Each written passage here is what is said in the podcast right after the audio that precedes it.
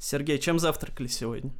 Э, я вообще обычно завтракаю тем, что тут привычно называть омлетом, но правильно, наверное, это называть фритаты. Это два яйца, взбитых с молоком и на сковородке, добавляя что-то, что имеется в наличии в холодильнике. Сегодня это был это было, были помидоры и лук. Вот. А это же как-то есть у этого названия еще. Фритата, фритата это называется, по-моему, нет? Не, почему? Не, не, не есть, есть еще шакшука. Вот, это как раз еврейская вот, вот, яичница. Вот, да, да, да. Шакшука. Но да. с ней там нужно что-то еще, по-моему, не только. Mm. Да, уж, да, да, да, да, да, у шакшуки там немножечко другая технология изготовления. Там яйца, насколько я помню, не взбиваются. Там они просто добавляются как есть. Вот. И они еще немножечко как бы э, припекаются, накрывают все это дело крышкой, и э, желточек как бы слегка припекается, и это прям получается гипервкусно. А, вот. Чай, кофе? Э, Потанцуем. Ну, я дома пью чай просто потому, что в домашних условиях э, я чистый кофе как-то так, я пью капучино в основном, если пью. И в домашних условиях капучино это без соответствующей техники, это весьма проблематичная история, поэтому э, дома пью чай. Черный. Без всего. Это по-нашему. Ну, как это по Нет, по моему с бергамотом, который я сегодня, собственно, с большой радостью употребил. А, но у меня все все скучно, потому что, во-первых, я забыл, что у меня есть яйца, хотя я их вчера купил специально для того, чтобы на завтрак съесть. Ну ладно, хорошо. А, а я съел просто большой круассан этот от Seven Days с шоколадом и банан. У меня сегодня все очень как-то отстойно. Ну нет, то есть я как бы доволен, потому что большой круассан с шоколадом это как бы всегда круто. Ну да. Но такое. Вот. Бывало и лучше. Вот, а я сегодня э, на завтрак съел блюдо, но оно еще, знаете, называется фритата, это когда ты берешь яйца, взбиваешь их с молоком, то есть я чисто практически повторил завтрак Сергея, только я не стал туда ничего добавлять, я просто взбил яйца с молоком, я уже очень давно не делал омлета с молоком, потому что для меня всегда яичница, она, ну, такая классическая, это глазунья, это чтобы слегка сыроватый желточек, так сказать, по канону, тут что-то и молоко в доме есть, и яиц еще два десятка. И, честно говоря, не знаю, куда деть. Антон Юрьевич, вам нужны яйца? Если вам нужны яйца, я могу дать полтора десятка. У меня потому есть что мне яйца. реально их... Да, мне их реально некуда девать. Вот, и я все это дело употребил. А, еще я с утра... Я согрешил, я нарушил режим самоизоляции, сходил, купил австрийские булочки в перекрестке по 9 рублей. Ох, они когда теплые, и когда они с яишенкой, вот этой с молоком, м-м, просто невообразимо. Да, также, также заточил бананов. Можно сказать, что я из каждого завтрака взял э, самое лучшее, да, и все это дело полирую чаем. У меня сегодня был очень поздний завтрак, где-то примерно с половины первого я завтракал и завтракаю до сих пор. На часах уже три, а я все еще продолжаю полировать все это дело чаем. Нет, для меня обычный завтрак это 6 утра, ну просто потому что я на работе бываю в 6 утра, и поэтому мне приходится там с утра есть очень рано. А сейчас я могу себе позволить расслабиться и позавтракать в 12, в час, пойти поужинать где-нибудь в два ночи, например, после прохождения какой-нибудь игры. Легко, это, это прикольно. Блин, у меня, короче, в последнее время наметилась тенденция, что я перестал ужинать. Серьезно? Ага. Ну, то есть я, типа, обедаю, ну, может, поздно, там, типа, часов 6, а потом, ну, если я ем, то что-нибудь какое-нибудь там... Ну, типа, несерьезные блюда. Чипсы, ну, например, ну, да? Да, в том числе. То есть тут, тут не сказать, что это вроде как полезнее. Не, что... само собой, я не, я не, не претендую вообще на полезность. А у меня на кухне лежит газета, которую оставили хозяева, наверное, заботливо. Там э, на газета развернута ко мне заголовком полезных и вредных продуктов не существует. Все, и поэтому теперь, держа это как догму, которая была пропечатана в, в нашей э, местной районной газете, я понимаю, что да, все-таки яйца с утра это хорошо, и чипсы на ужин это тоже здорово, на мой взгляд. Почему бы и не чипсы даже... на завтрак? Да, и даже если я буду целый день питаться одним чаем и закусывать это дело там конфетами, то, впрочем, в этом тоже нет ничего плохого. Кроме диабета. И диатеза. Вот. Ну, в такое время живем, что, в общем-то, у всех что-то есть. Из еды. Из еды, из заболеваний и Да, так, ну нет, ну если, если вы были в перчатке и в масках, э, наоборот, в маске и в перчатках, ну как бы сейчас возможно все, э, то это не нарушение режима, все как все как э, прописали э, в законах соответствующих. То есть, погодите, формально любая еда, съеденная в маске и в перчатках, она полезна. Блин, а круто будет, если у Тимати теперь вместо вместе с перчатками в Black Star Burger будут еще и маски черные выдавать. Чтобы никто не смог съесть. Да, чтобы бургер нельзя было есть. Здорово, чуваки, рады приветствовать вас на 22-м выпуске нашего подкаста. И мы вновь не одни. Сегодня у нас в гостях Сергей Мудрик, которого вы можете знать как музыкального редактора вечернего Урганта. Всем привет. Здравствуйте, Сергей. Здравствуйте, здравствуйте. Спасибо, что позвали. Сегодня у нас первая часть общения с Сергеем. Сегодня мы будем обсуждать его жизнь, его университеты, так сказать. Вот. А потом мы с... в следующей части, которую вы тоже не пропускайте, обсудим новые релизы прошедшей недели. А чтобы точно не пропустить, вы можете подписаться на нас на YouTube, поставить лайк, колокольчик, все дела, а на всех площадках поставить всякие оценочки. Правда, это можно сделать только на Apple музыке. Ну что ж, хоть там. Вижу у вас за спиной коллекция, причем такая внушающая коллекция, ну, хочу сказать. Не, не то, что внушающая. Ну, Там... она больше, больше наших. Она больше наших, поверьте нам. Потому что мы вам признаемся, мы нашли ваш аккаунт на Дискоксе, подробно его изучили.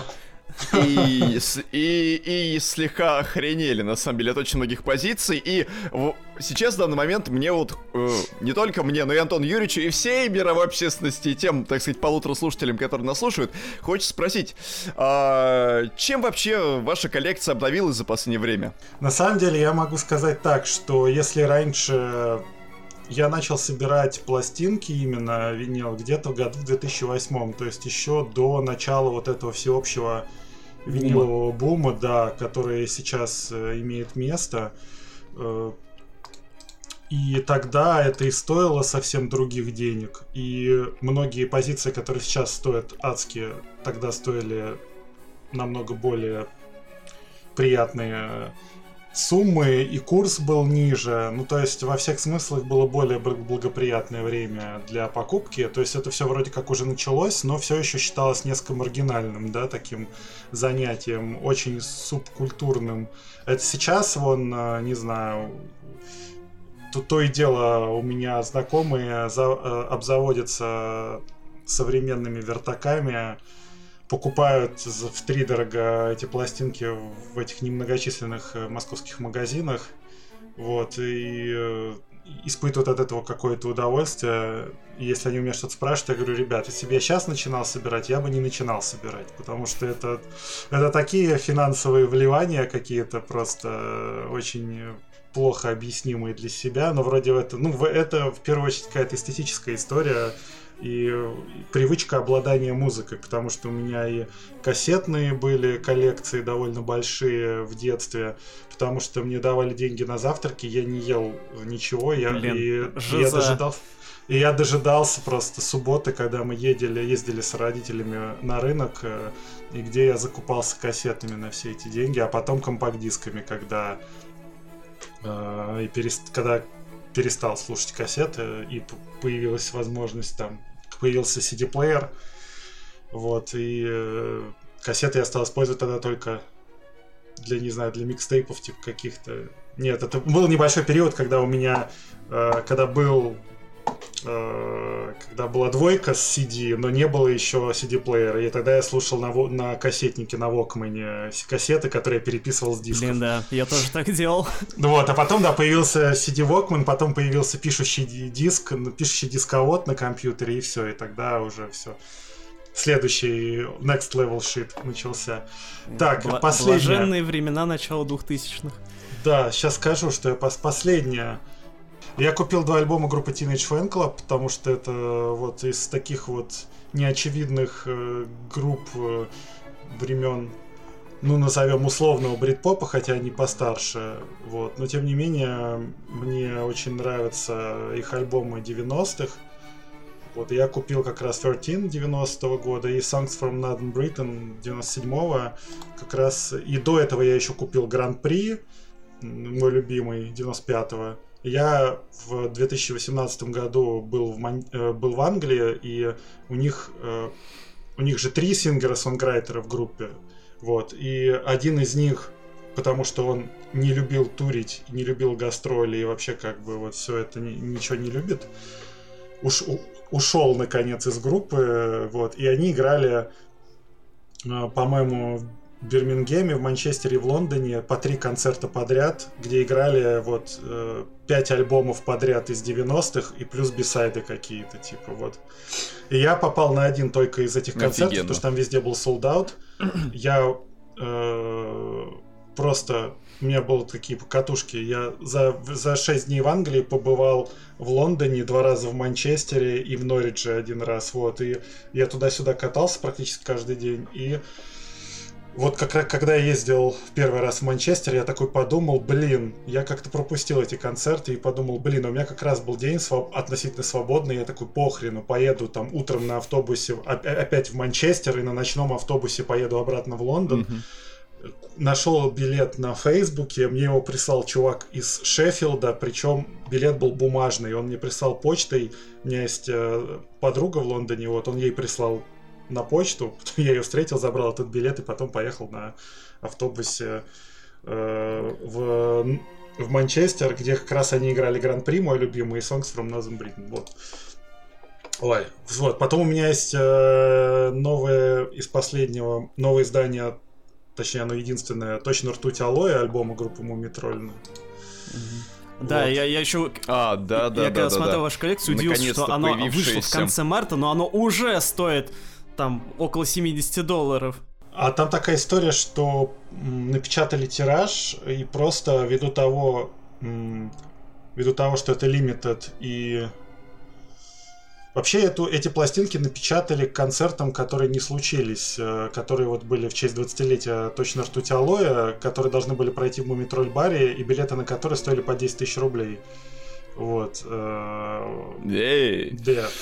Ну, короче, очень такая была специфичная у них история с празднованием 20-летия э, выхода этого альбома, и они, видимо, напечатали пластинки, чтобы продавать там, ну, соответственно, так как э, э, Илья Лагутенко проживает в Лос-Анджелесе, соответственно, это концерты все отменились.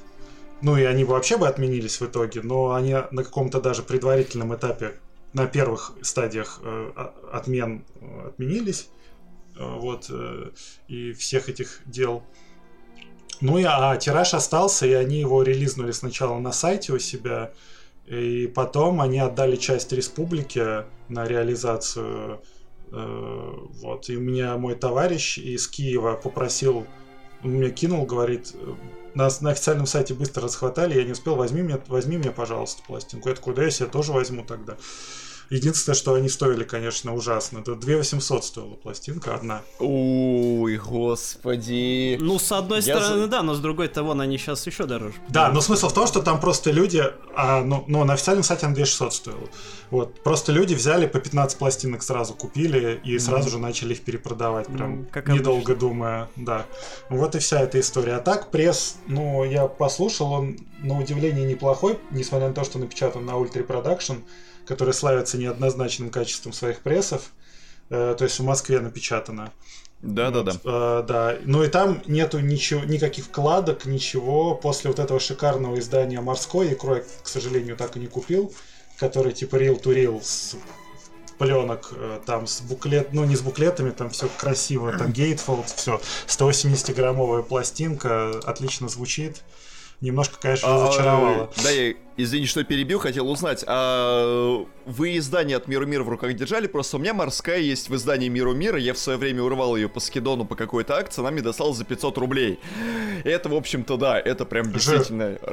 Да, это прям реально жирочек, и я потом поглядывал на вот это издание, которое непосредственно издавали Мумий Тролль Music, и я бы хотел узнать, прям вот разница действительно настолько прям вот ощутима по звуку там или нет? А... И стоит ли сейчас платить за нее 60-70 евро, чтобы просто получить... Э, ну вот с икрой вот я, я, я пожалел. Икра стоила что-то в районе трех, э, и я такой пожалел. А а с морской было проще. Просто приходил э, Илья Лагутенко в, в гости в программу «Вечерний Ургант» и оставил там пластинку, вот, и которую я забрал. Так, так иногда бывает. Иногда Иван Андреевич забирает себе, если очень хочет, а иногда... Но там Лагутенко принес что-то дофига всего, и я под шумок э, прихватил себе пластинку. Честно, я пытался... Я, у меня было желание... У меня есть оба издания, я думал про то, чтобы поставить подряд два альбома, но у меня на самом деле не такая уж сильная система, вот, э, для того, чтобы какие-то тона в этом плане отличать. И, честно говоря, я не очень сильно задрачиваюсь на эту тему, вот, high quality, э, там, оттенков звучания, но я помню, что и морскую, когда она только выходила, вполне пристойно звучало на виниле, и переиздание я потом слушал, и оно вообще отлично звучало. Ну, не знаю, мне кажется, это только при каком-то должном уровне железок, э, наверное, возможно, и при очень чутком ухе. Наверное, ага. наверняка можно различить эту разницу. А мы у вас в Инстаграме видели, что у вас э, а, было одно фото с Регой RP1 со столом, а потом у вас был дуал. 1228. Да, Рег... Рега это, это моего товарища, это, угу. это было давно. У меня дуал, который я купил за дешман какой-то у чувака, который чинил вертаки где-то году в 2010 я ее купил тысяч раз за 6 рублей. И, собственно, я там просто ну, подтягивал там там прижимную силу. Ну, короче, вот это все какие-то технические мелочи там просто там фиксирую иногда, а так в целом меня все устраивает. Единственное, что у нее автопривод, она автоматическая, типа немножко шалит. Вот, ну, угу. вот, может быть, когда все закончится, это надо, конечно, оттюнить ее, отдать кому-то, какому-то мастеру, чтобы, потому что у нее скорость немножко плывет. То есть она стартует чуть медленнее, потом набирает нормальную скорость, там, через песню. А в сравнении с э, Регой, как она вам? Лучше, хуже? Ну, Рега была у товарища, я ей не постоянно пользовался. В целом, я говорю, я не настолько принципиально погружен в эту историю. Мне ну, кажется, то есть наверное... радикальных различий каких-то там не увидели, да? Ну, Рега целиком ручная, а здесь автомат, как бы, ну, Нет, вот, я вот отличие. По, по, по звуку скорее имею в виду. Да-да-да. Просто мы как э, фашисты Реги, потому что у каждого да. из нас есть Рега РП-1, именно точно такая же, как да. была на фото. И мы подумали, что, у Сергея тоже есть Рега РП-1? И мы такие, а это фото может э, очень много да. сказать о человеке прямо ментально. А потом вот увидели, что у вас дуал, и хотели спросить прям, ну... Если оно работает, и если это не чемодан Кросли, то это уже хорошо. Да, да, Кросли и он выжечь просто Ион, да, из огнеметов просто. Да. Красота. Так, и еще пару пластинок из коллекции, которые у вас э, последние были. Так, э, из коллекции последнего. Так, я сейчас посмотрю.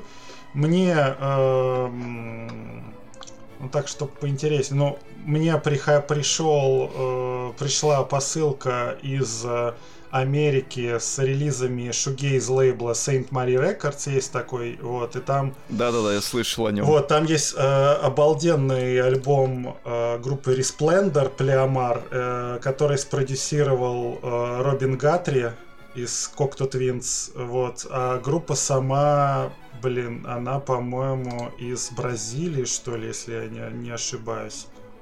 Не, из Перу. Вот, из Перу, которые, чуваки из Перу, которые переехали в, в Голландию. Вот, в Нидерланды. И вот у них этот альбом Плеомар, это просто абсолютная вершина жанра shoegaze, dream pop. Вот, это просто вынос. Это просто highlight невероятный. И э, две пластинки архивные группы Secret Shine. Это тоже старички шугейзовые такие классики жанра, но из такого, из, не, из, не из верхней части. Вот. И у них вышло переиздание двух EP-шек и из середины нулевых. Э, вот. И набор синглов из э, начала 90-х. Вот. И еще у меня... Еще вот у меня была посылка, я заказал два альбома постпанк группы Chameleons э, из э, с лейбла их, собственно, вот, и я на них, когда был в 90... Ой, когда был в прошлом году в Англии, как раз ходил на концерт Chameleons, ну, типа того, что от них осталось, вот, и, собственно, поставил таким образом галочку тоже у себя в каком-то вот этом листе бакет-лист, да, когда это группа, которую хочется увидеть живьем. А есть, э, есть у вас э, какой-нибудь святой грааль, за которым вы долго гоняетесь и который вот все никак не можете купить в вонт-листе? Блин, в вонт-листе на самом деле дофига такого, просто все стоит таких денег, что э, ты начинаешь бить себя по рукам и думать, ну как, типа, вообще ну, я столько денег не готов потратить на конверт с поливинилхлоридом внутри. Вот, э, не знаю, я бы хотел первый альбом Ануки на виниле, который я про прохерил просто очень э, не вовремя. Вот, ну, в смысле, мог купить за какие-то такие деньги, которые мне казались большими, а потом, а потом она стала в три раза дороже стоить пластинка. Потом, э, чего там, вот я смотрю просто вонт-лист. Э, вот, и вот то, что мне бы очень хотелось иметь, э, это альбом группы Black Rebel Motorcycle Club Baby 81, очень, который мне нравится. О, да. Вот, да, он, да, да, он, тоже он, это мой любимый их альбом. Я, в принципе, не то, что прям сильно большой фанат BRMC, но этот альбом у меня прям супер любимый был. Вот. Queens of the Stone Age, э, Songs for the Deaf давно не переиздавали. Ну, как бы его вообще, в принципе, не переиздавали, мне его хотелось купить, но его недавно переиздали, но я его как-то вот не тороплюсь с покупкой. При всем при этом. Это говорит вот про то, про востребованность. И... А, вот еще, вот какой священный гораль. Это переиздание альбома Melancholy and Infinity Sad. С, ну, с, а, Smashing Pumpkins, короче, вы поняли, да. Четырех, который четырехплитный. Вот. Э, о, какой четырех? Он шестиплитный. Вот. Э, просто тоже как-то жаба душит дорого Блин, я, стоит. Я мечтаю, чтобы Smashing Pumpkins на виниле издали Zeitgeist. Да, я тоже. Это вообще, я его обожаю. Да, просто да. Я, обожаю. У меня такая история случилась, что я Smashing Pumpkins никогда особо не слушал, и, ну, мне, в принципе, до сих пор все остальное, кроме Zeitgeist, не, не особо нравится. Ну, так, нормально. А когда я его, я его что-то купил, почему-то, когда он вышел, и все, меня прям унесло, я прямо его кругами гонял, и до сих пор очень люблю. Я сегодня зашел на Дискорд проверить, вдруг издали, не, там какое-то неофициальное издание появилось. Но да, не, там и оно уже там стоит там что-то 200 долларов. Ой, ну это, в общем, не знаю, у Коргана какое-то странное отношение к этому альбому, насколько я понял, но в целом я еще жду переиздания машины, где нет этой адского, где этого нет, э, там жуткий, жутко передавленный звук на машине, на оригинальной. То есть там какой-то дикий просто, э, дико жутко сведенный альбом. И я все жду, когда они вот переиздадут, видимо, с, э, с машиной 2 на, на борту. Ну, в идеальном мире, наверное, в моем должно mm-hmm. так случиться. Но пока нет, несмотря на то, что все остальные альбомы были переизданы, как бы уже, да, которые были до этого, там, Гиш, Sammy's Dream, Адор. Ну вот у меня все, кроме Меланколи, есть из вот этих вот переизданий. Так, а какая пластинка сейчас самая дорогая в вашей коллекции? Какой вот, можно сказать, самый вот... То, то, что... Вот даже если просто ориентироваться по ценнику на Discogs, например, сейчас. Ну или так, может быть, вы сами знаете. Я открою, посмотрю. Если смотреть по Max, ну, самый дорогой у меня, как ни странно, это CD. Это первое, это дорогое издание «Прости меня, моя любовь» альбома Земфиры в слипкейсе, который Ничего у меня есть. О. А это какое-то, ну, лимитированное издание или обычное? Ну, это да, это издание, там же, вы же наверняка помните, что э, в конце 90-х, в начале нулевых альбомы печатались в трех изданиях, в трех видах. Это подарочное издание в слипкейсах с приколюхами всякими, московск... московское да, да, да. издание с прозрачным инлеем, коробкой, вот, на которой было да, написано... Jewel Case, да, да. да, на которой написано Москва, вот. И не для продажи в Москве, mm-hmm. это такой полупиратский вариант, который отправлялся всюду замкат. Да, и вот там он был самой простейшей комплектации, максимально дешманский, да. Ну вот, вот, да, это как раз вот, э, прости меня, моя любовь, в э, максимальной комплектации со студийным Лондоном на борту, что в то время было раритетом. Сколько сейчас он 273 стоит? 273 евро. Жесть. Вот, э, потом у меня идет дальше вниз виниловый бокс-сет группы Go Betweens, любимый мной, вторая часть, потому что первую я тоже не купил в свое время. А, и дальше идет вот номинально, наверное, самое дорогое издание. Это альбом группы The Rents, The Meadowlands, я не знаю, как правильно произносить. Meadowlands, Meadowlands. Вот. Э, это тоже альбом, который я невероятно люблю. Он просто величайший совершенно прекраснейший об, об, об, образец э, инди-рока в таком самом прям удивительном и вообще группа с очень странной историей, которая в 90-х записала два панк-альбома, а потом через вот э, продолжительное время, через 10 лет выпустила вот этот вот Meadowlands, который просто сносит башню. И 15 лет пишет следующий альбом. Вот. Продолжает, в принципе, до сих пор. Хорошо, еще немножечко про коллекцию. Вот самые дорогие обсудили, последние обновы обсудили. А какие вот топ-3 вы бы выделили в своей коллекции жемчужины, вот которыми вы прям вот гордитесь, что они у вас есть? Может быть, не потому, какой там просто альбом любимый, да, а вот, может, какое-то издание или просто... Ну вот просто вы рады, что у вас есть именно вот вот это. Ну вот э, как раз э, альбом Рэнс, да, угу. это первый. Потом так, сейчас надо подумать. Потом, ну, я рад тем, что, тому, что у меня собрано очень много пластинок группы Go Betweens, любимой мной. У вас вроде вся э, дискография вы писали. Да, у меня вся, вся дискография, да, и кое-какое количество синглов небольшое. Вот. Но в вонт-листе при этом я все равно видел, у вас есть еще какие-то их там позиции. Ну, у меня потому что не все синглы есть. Я собирал двенашки, я там семерки, как бы за семерками особо. Ну, что-то у меня есть, но в целом так спокойно. Ну, на самом деле, я бы купил, наверное, все, просто у меня тоже была покупательная способность ограниченная в то время. Поэтому что мог, то, то приобрел. Ну, я вообще могу сказать, что достаточно редко покупаю пластинки просто как бы там исходя из каких-то таких... Ну, то есть редко покупаю то, что не хочу покупать. Ну, как-то, что, чего нет желания покупать в каком-то смысле. Э, опять же, это связано с тем, что сейчас особо так э, на album ничего не купить. Э, прошли те времена, когда можно было покопаться в какой-то коробке за 3 евро в, в, в любом европейском городе, найти там какие-то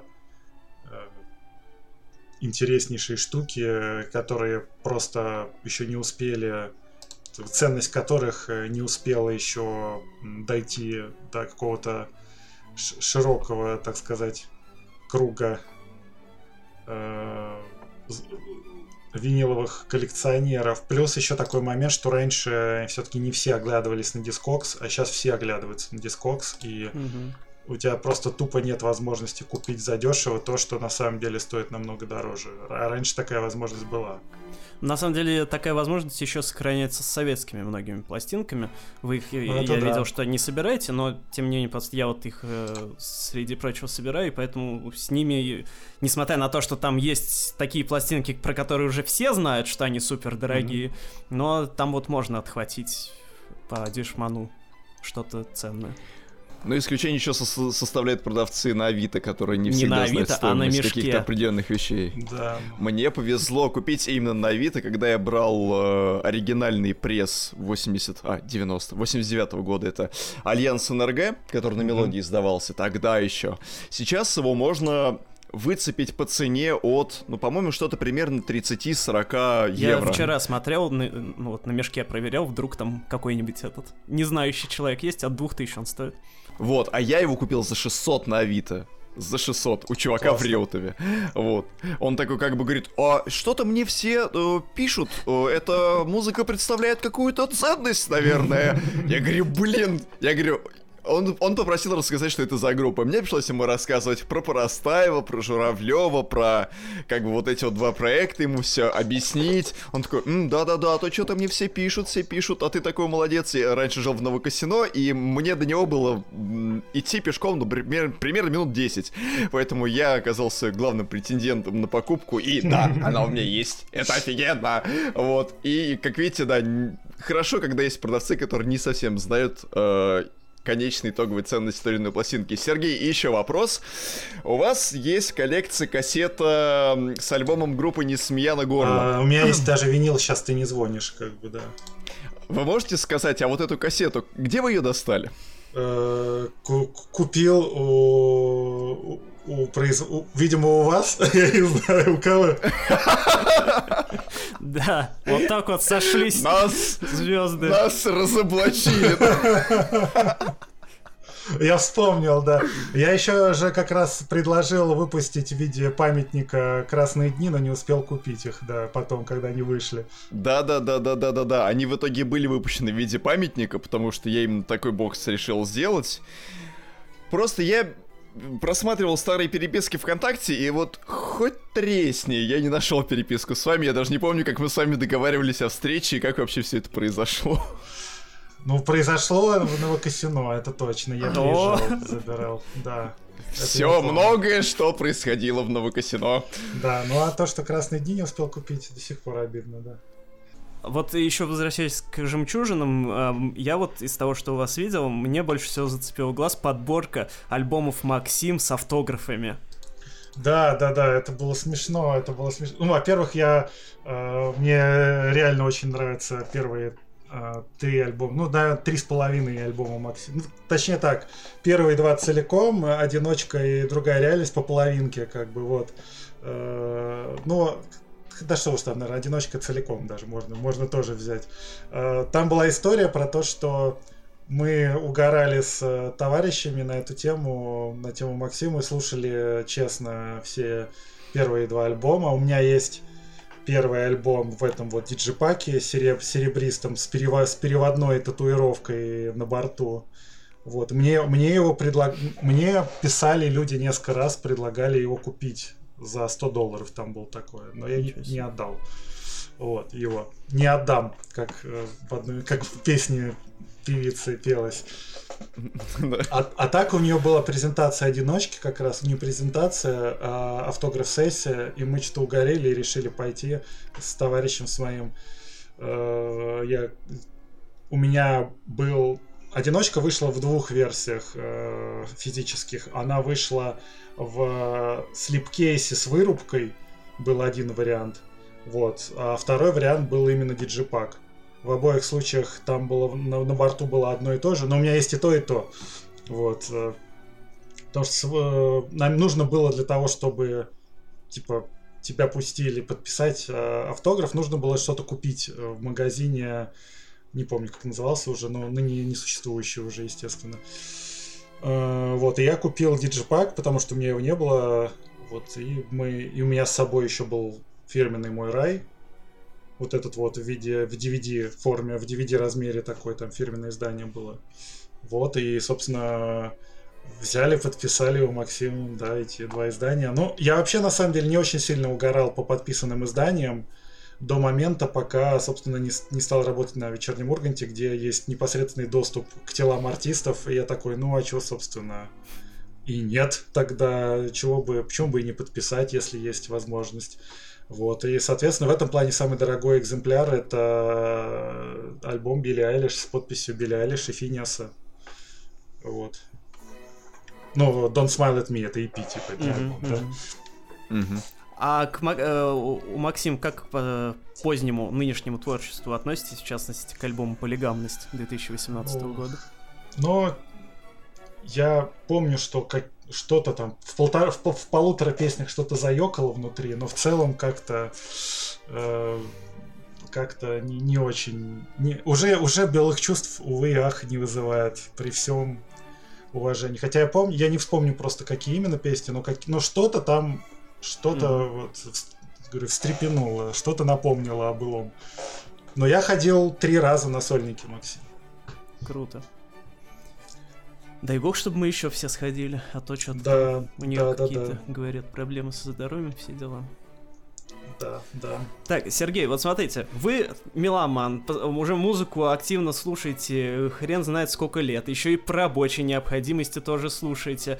У вас какие-нибудь э, профессиональные привычки в плохом и в хорошем смысле выработались за это время? Ну, в плане, пере... в плане восприятия материала или как? Да, да, это? да, да, да, да, да, да, да, ну в том числе. Ой, так. Я могу сказать, что на привычки какие-то подействовали скорее, ну, какие-то обстоятельства. Вот я могу сказать, что я стал больше слушать местной музыки. Ну, принципе, местная музыка и стала намного интереснее за ней наблюдать за последние несколько лет. Что уж там, э, зачастую интереснее, чем за западной. Просто потому что это рядом, близко, и ты с, с этим работаешь. Вот. Э, и, и также повлиял э, подписка платная на стриминг-сервисы, потому что э, раньше у меня прослушивание материала было таким. Я скачивал э, с... В общем, пи- скачивал пиратские архивы, э, распаковывал их, кидал на источник э, звукоизвлечения, да, и слушал во время занятия работы или там в дороге, потому что э, там из-за не из-за того, что мне было 150 рублей жалко, а из-за того, что там интернет же тратился, а на телефоне интернет как-то там стоил... Ну, в общем, было как-то очень да, дорого пользоваться. А по ряду причин на рабочем месте Wi-Fi я не мог пользоваться, вот, поэтому тогдашним своем. Поэтому у меня была такая система, и я больше слушал иностранной музыки, в принципе, наверное, больше ее слушал. Вот. Э, сейчас я вот, да, в своем телеграм-канале занимаюсь какой-то структуризацией, пытаюсь, в всяком случае, того, что еженедельно выходит, в том числе и для себя, для того, чтобы возвращаться к этому списку, заранее пометив, что хочется послушать, что нет, и чтобы за неделю как-то более-менее расправиться, чтобы успеть э, следующую пятницу уже начинать со следующим списком справляться. Тем не менее, исходя из тех вот записей, которые вы мне предложили, я понимаю, что как бы что-то я упускаю вот, в плане, потому что у меня этих записей, половины этих альбомов нет в списке, которые вы мне прислали. Вот, и что меня, у меня вызывает вопросы к себе теперь. За кулисами э, до записи вы сказали, что у вас музыка в одно ухо влетает, в другое вылетает. А это связано вот как-то с тем, что вы много музыки слушаете? То есть замыливаются ли у вас уши от того, что вы вот в та- таких больших объемах слушаете? Ну, я думаю, что какая-то действительно деформация имеет место в этом плане. Э, но я думаю, что про одно ухо влетает в другое вылетает, это больше про иностранную музыку, опять же, потому что я ее слушаю меньше, и в большинстве случаев я ее слушаю один раз. Ну, то есть я послушал альбом, выделил из него то, что мне понравилось, добавил к себе favorites куда-то, и все, и погнали дальше. А к русской зачастую приходится возвращаться по некоторым причинам, по тем или иным. Но следишь там за сцены, выходят клипы, там, там ты смотришь их иногда, за инфоповодами присматриваешь, переслушиваешь, э, если это по каким-то вот э, профессиональным, да, если это можно так назвать, нужно. И опять же, когда я пишу эти мини-ревью, я переслушиваю альбомы, соответственно, я их просто лучше запоминаю, потому что я их хотя бы несколько раз слушаю. Вот. Ну, ну, в общем, я думаю, что это просто исходит из обстоятельств. Но слушал, конечно, много, и я вот, ну, искренне, искренне говорю, не могу всего запомнить, не запоминается вот там и зачастую запомнить название песен для меня проблематично. То есть я их как-то... Что-то запоминается, конечно, вот, более, более-менее, но в целом как бы, с, с памятью бывают проблемы. Господи, теперь я понимаю, что я не один в этой ситуации, потому что я тоже в последние, ну, месяцы наверное, уже на, наверное, последние полгода сталкиваюсь с тем, что вроде бы ты послушал, вроде понравился, вроде бы все запомнил, и вроде бы даже обложка уже как бы в голове отпечаталась, и какую-то последовательность треков ты даже примерно помнишь, но вот что вот, э, чем отличается один так от другого, и а как он там назывался, а это уже как-то сложновато. Сергей, бывают такие моменты, когда вот просто, ну не хочется слушать ничего. Да, бывает усталость То есть, вот вы от прям музыки. сидите и такой, вы, что вот вы, вот вы устали, прям сидите и понимаете, что вот сегодня я не буду слушать ничего, А, и завтра, может быть, не буду слушать Да, ничего, если такие, повезет. такие дни случаются, и, но я просто не, не категорично так к ним отношусь, что так, я решил, сегодня я ничего не буду слушать, а просто я просто ничего не слушаю, вот, у меня какая-то внут... у меня просто внутренние какие-то предохранители в этом плане, ну, я сижу так в тишине, ну и мне нормально, чему и рад вполне, вот, э, и просто, ну, как бы, если есть желание, или я такой, ой, надо что-то послушать, то начинаю слушать. Нет, бывает, что сутки ничего не слушаю. Бывает такое вполне. А бывает у вас, э, вы находите время для прослушивания своих любимых Вот, записей? кстати, да. Да, музыки и так просто вагон каждую пятницу, плюс еще куча синглов, которые исполнители сейчас почему-то любят релизить в любой день недели. А, а вообще вот э, вы так сами за собой замечаете, есть у вас возможность иногда послушать какие-то вот пластинки, которые вам хочется слушать? Там что-нибудь из своего э, любимого, своего топа 5, например.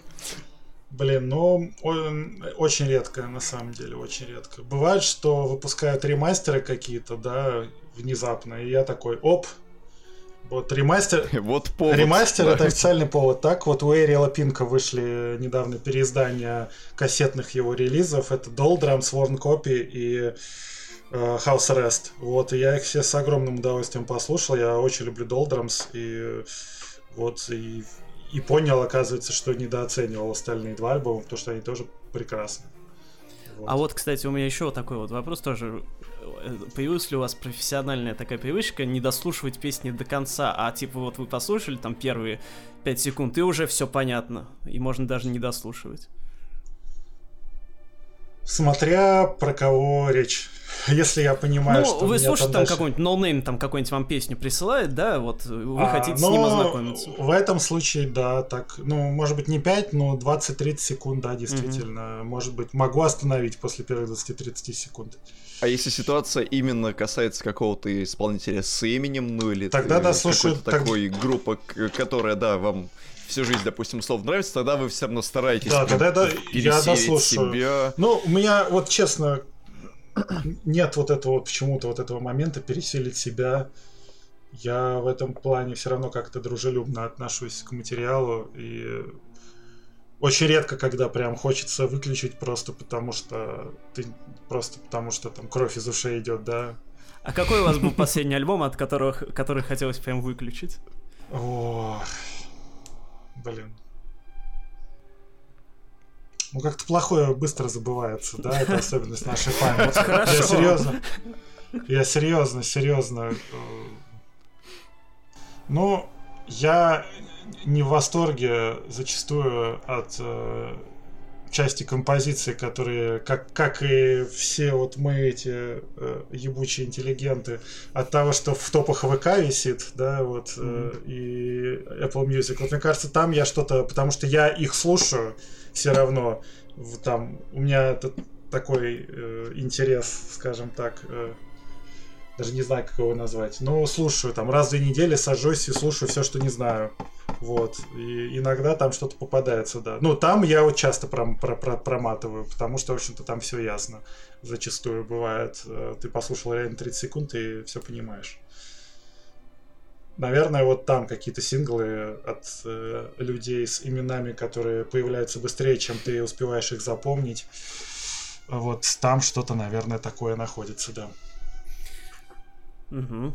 Смотрите, вот э, смотря на вашу коллекцию и, в принципе, на то, что вот вы отмечаете среди любимых групп, э, сложно не заметить, что вы отмечаете прежде всего э, иностранные группы, всякий такой вот классику инди, там всякие шугейсы, вот это вот все, что там...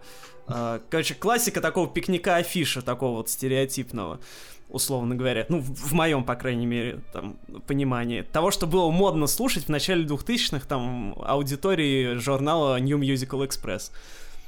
Вот. Ну, не соглашусь, ну ладно, как бы так. А. Но это я, естественно, максимально огрубляю. Я понимаю, что для вас вы это по-другому совершенно воспринимаете. Да, вот. А, но, тем не менее, сейчас вы а, как бы один из людей, которые ответственны за продвижение новых музыкальных талантов, э, постоянно говорить о том, как современная русская музыка продвинулась и все такое. А вы всегда вообще хорошо к русской музыке относились? Или раньше у вас было такое вот э, снобистское отношение, как вот у, у многих, э, в принципе, из нас в начале 2000-х, что типа вот за рубежом делают хорошо, а у нас не очень? А, мне в этом плане, ну, у меня органично сложилось, что к русской музыке я отношусь всегда нормально. То есть у меня вообще период... Ну, у меня был, наверное, один какой-то момент. Вот если идти последовательно, вообще первое... Так, как бы так правильно это рассказать? началось все, в принципе, с того, что, ну, мне мама ставила пластинки Modern Talking, поэтому и, и я успокаивался в это время. Потом, когда не было возможности дома что-то послушать, потому что пластинки уже как бы все, а кассетника еще не было, э, не очень помню этот период, но я помню, когда отец купил сестре на 14 лет однокассетник Sharp, он ей купил кассету «Технология. Все, что ты хочешь», а мне купил по моей просьбе альбом Кармен «Русская массированная звуковая агрессия». Вот, и... А потом, через какое-то время, там я... Были, было у меня среди фейворитс, это первый альбом One More, потом э, чего-то у меня еще там такое было, и потом я начал слушать Агату Кристи просто в диком количестве. Я стал жутким фанатом Агаты Кристи, естественно, о группе Cure я тогда не знал. Вот, но у меня прям, я слушал опиум запойно просто абсолютно, и потом там нашел все остальные альбомы. Меня, конечно, несколько удивило э, различия между пластинками, но они мне все нравились. Как бы. Особенно мне нравился альбом Декаданс, на самом деле. Вот, и м- вот как-то я вот 8 лет, или сколько мне там тогда было, был агрессивным фанатом Агаты Кристи таким прям. И после этого это наслоилось несколько на мое принятие поп-культуры вполне себе в контексте. И э, я там покупал параллельно, там, не знаю, там, альбом группы «Хочу», «Бомба», там, э, альбом «Майами» — это же «Майами», и э, вместе с этим, не знаю, что я там покупал еще, что-то, что-то там типа «Мумитроль», вот кассету, типа там «Икра». Вот, э, или там «Шамар», что там выходило в 98 году. Потом появилась в моей жизни внезапно со сборником «Нашествия», который я купил совершенно на обум, не слышав ничего про наше радио, абсолютно, не слушая его. Э, вот. Э, купил сборник «Нашествие. Шаг третий», это был третий в 99 году. И после этого я обратился в веру имени Михаила Натановича Козырева. Вот. И начал запойно, опять же, также абсолютно слушать наше радио, стал диким фанатом. Э, ну, потому что тогда это, в принципе, была здоровая движуха. Абсолютно. Это было модно, типа круто, это было что-то свежее. Вот, и я несколько лет очень, очень активно слушал наше радио, благо я родом из Раменского района Подмосковья, и я ходил на три раменских нашествия с отцом. Вот, это были мои первые концерты. Вот, э, будучи подростком. И э, в какой-то момент просто я увидел на канале НТВ была программа Pepsi Chart, и там э, завывал красноволосый Мэтью Беллами. Я пошел купил альбом Origin of Symmetry и, и понял, что да, ну то есть я знаю, ну то есть да, да, да, то есть я знаю, там отец слуш, там слушал Битлз, там, Юрай Хип, Deep Purple, я все это слушал тоже параллельно, пытался по мере э, расслушать. Я еще очень любил, полюб... ну, я, в принципе, начал копать русский рок, на, начи... ну, как бы начиная слушать наше радио, и все это время, и у меня практически сразу любимой группой стал Аукцион, и остается по сей день. Вот, и просто как бы я начал для себя открывать мир э, других э, музык практически. Мир других, других мужчин. Но я, я от, от, от, как бы, да, с отсылкой практически сказал. И после этого, да, и я, но я не забывал при этом то, вот что, что, что меня волновало, но во многих э, во, много, во многих из тех, кто тогда поднялся, я быстро разочаровался. Вот, время показало, что не зря. Ну и как-то все, опять же, все более доступный интернет, э, пресса, ЖЖ, вот эти все вещи как-то развивали мои знания одновременно во все возможные стороны, вот, доступные. Вот, и там, опять же, какие-то случайные покупки пиратских дисков, на которых там я не совсем понимал, что происходит. Просто стоял в магазине, был в Жуковском, э, это тоже город рядом с Раменским, э, палатка такая дисковая, в которой очень был неплохой наборчик всего-всего-всего. Там довольно много было. Там, например, я там купил пиратский диск группы Pixies э, Ду, не Дулитл, Басанова, вот, который вообще хер найдешь пиратский диск. На самом деле, многие пиратские диски, это, хер, это реально было очень сложно найти, всякой вот, вот этого всего Индии, о чем вы говорите.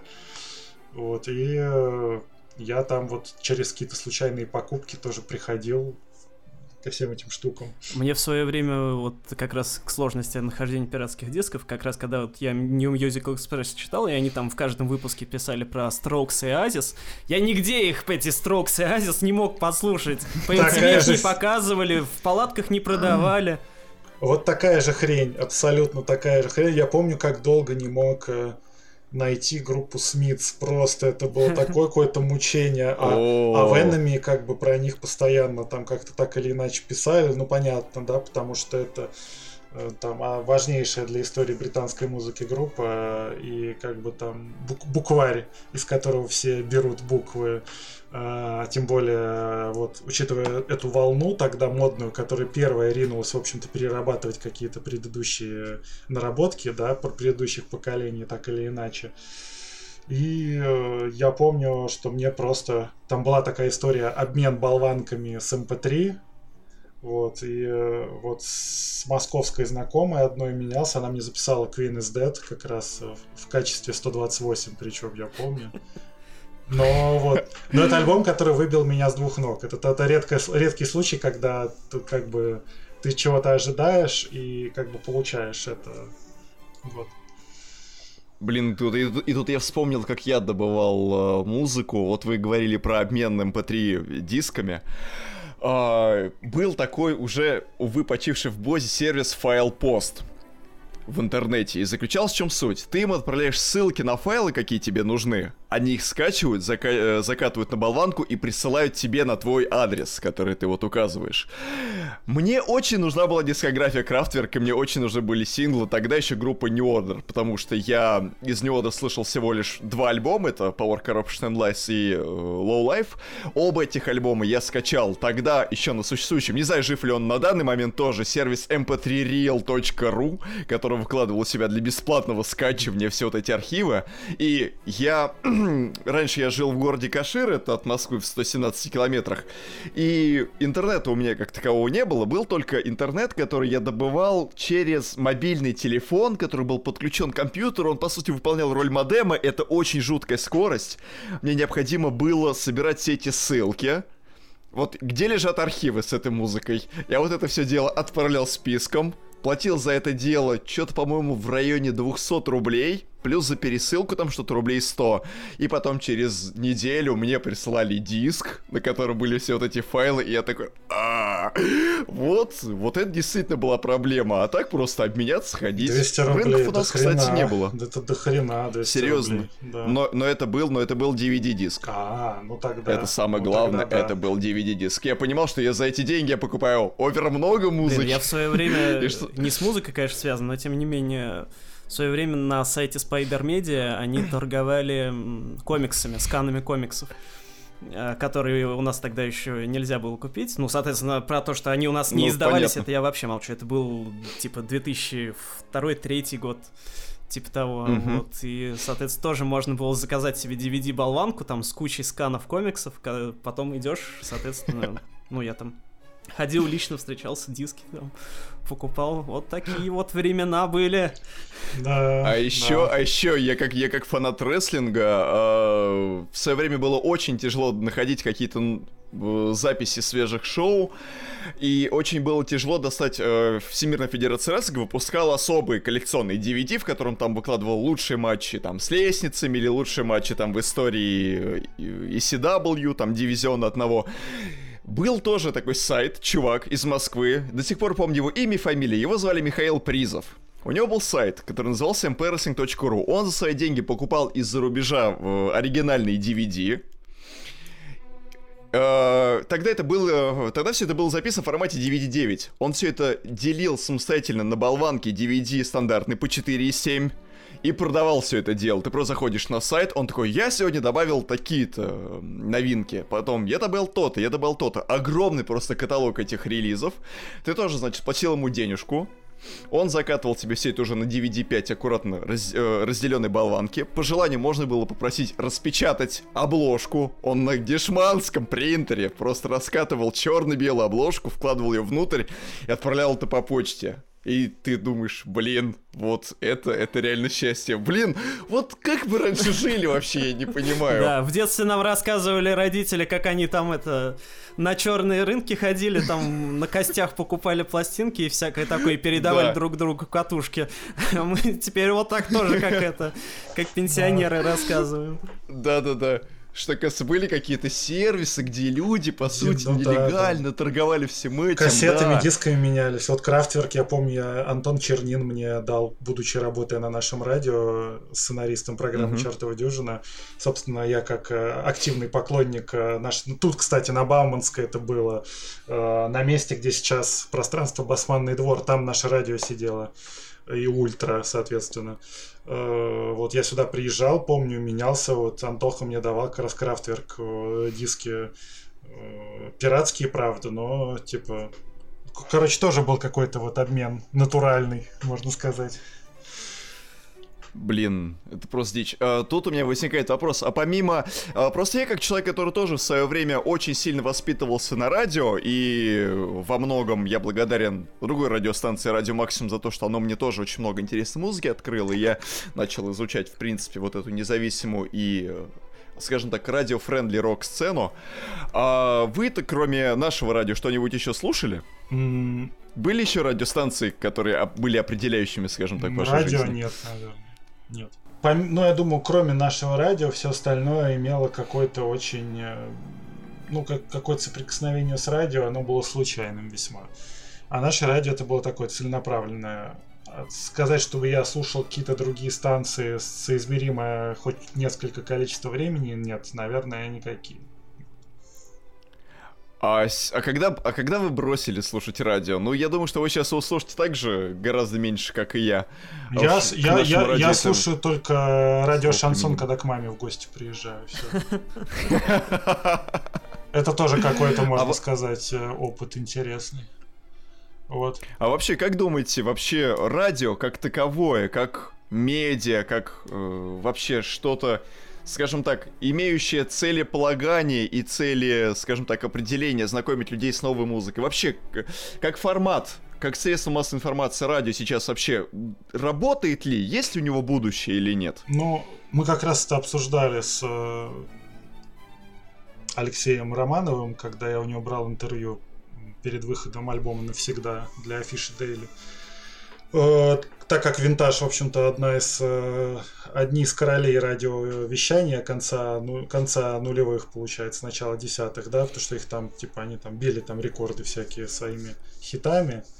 Но, да, конечно, уже не является, кроме, я думаю, э, артистов, раскрученных э, консервативными какими-то методами, такими привычными более для традиционных СМИ, вот. Э, есть специфичная аудитория, которая э, не очень открыта к новому. Собственно, почему радиостанции зачастую находятся в каких-то форматах э, вот этих вот, собственно, как и наше радио, в несколько законсервированных каких-то рамках форматных, потому что их слушает консервативная аудитория, которая именно благодаря этой консервативности и лояльности каким-то определенным привычным им вещам, их продолжает слушать все еще.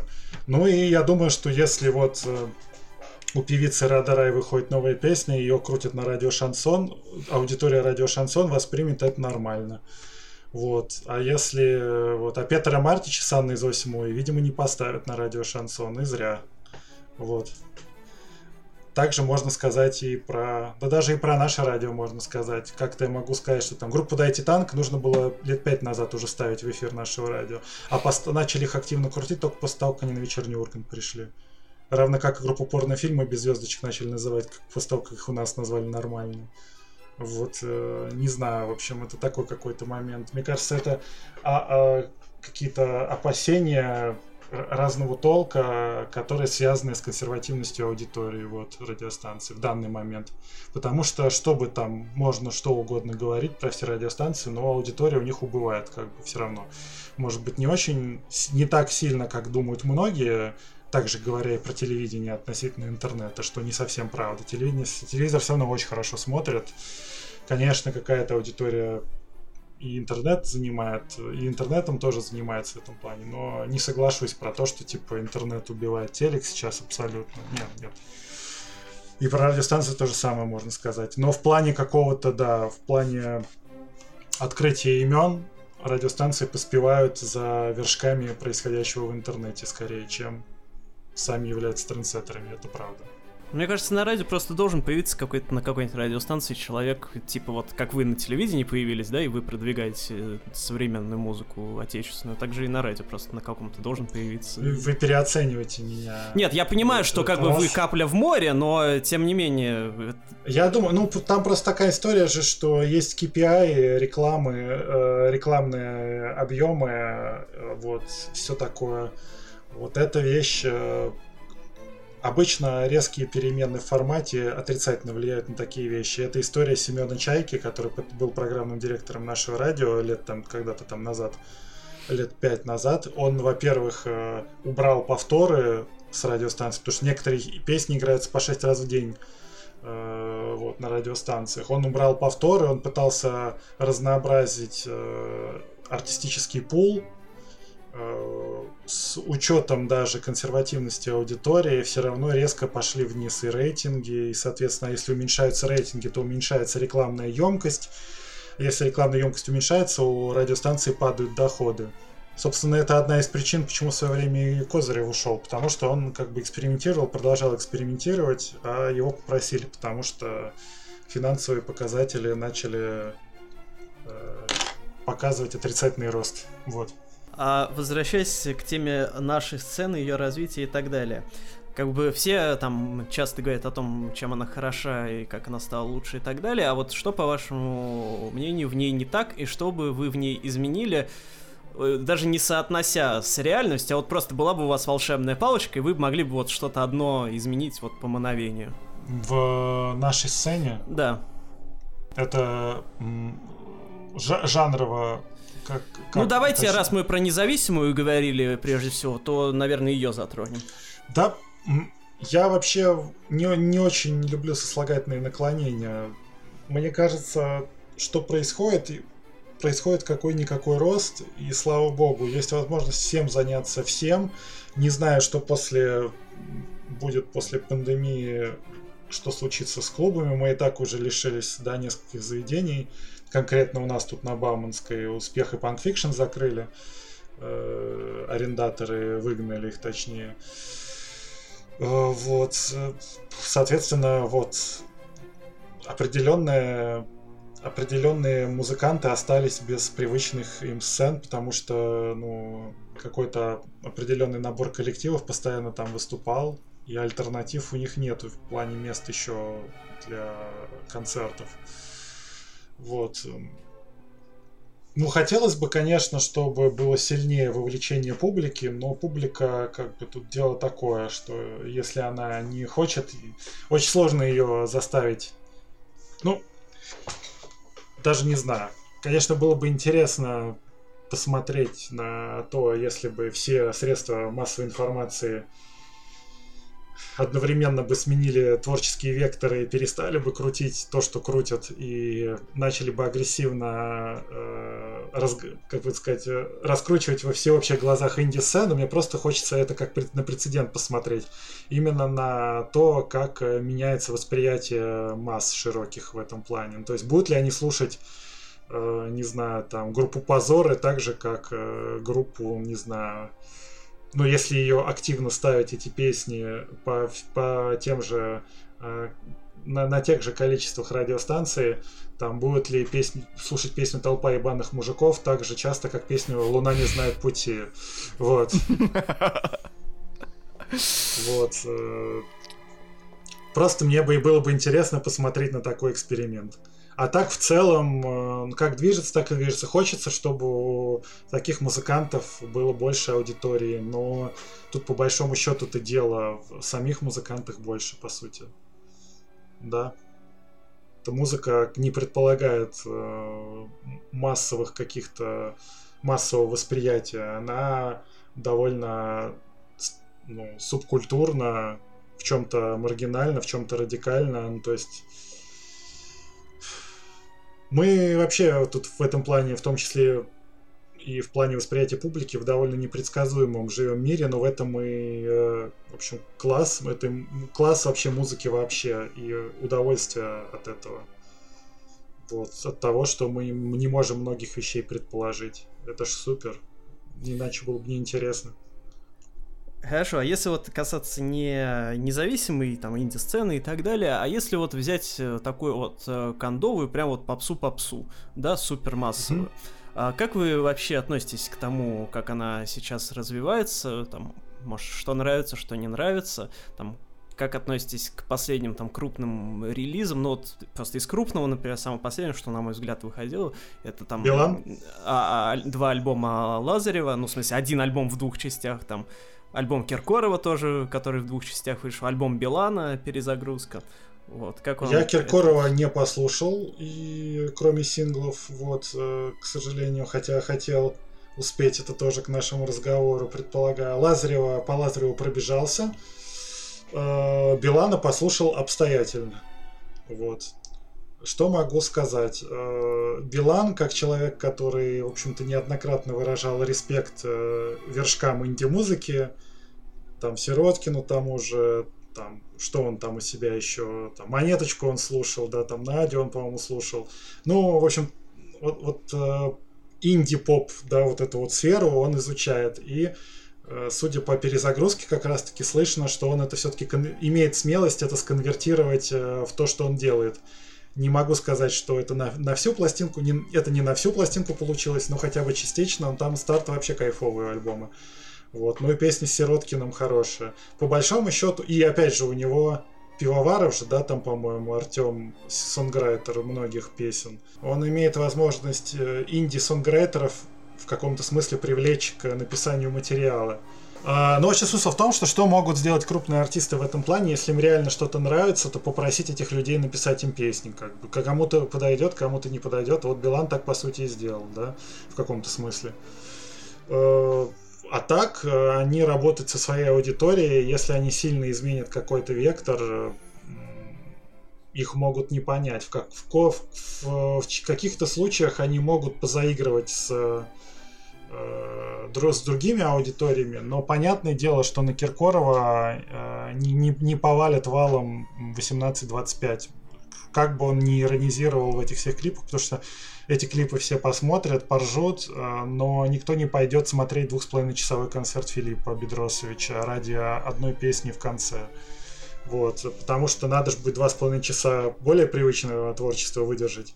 А с другой стороны, э, судя, это тоже интересный момент, что там в том же ровеснике э, на ночных тусовках молодежь как бы сходит с ума от поп-хитов, да, все общепризнанных каких-то да, да, классических.